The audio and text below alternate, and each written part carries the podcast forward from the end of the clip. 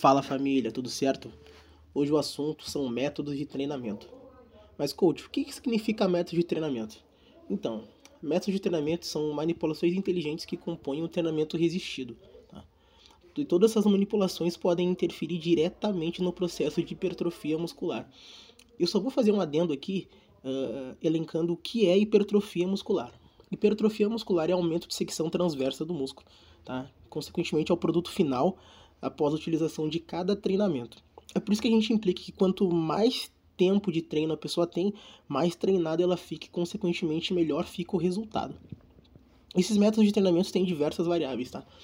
Eu vou elencar algumas aqui que, consequentemente, essas variáveis uh, potencializam e otimizam os resultados.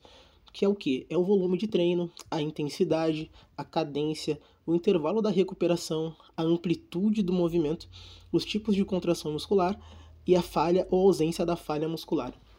Bom, pessoal, espero ter elucidado aqui e fique esperto por algumas mais dicas aí do coach. Abraço, valeu!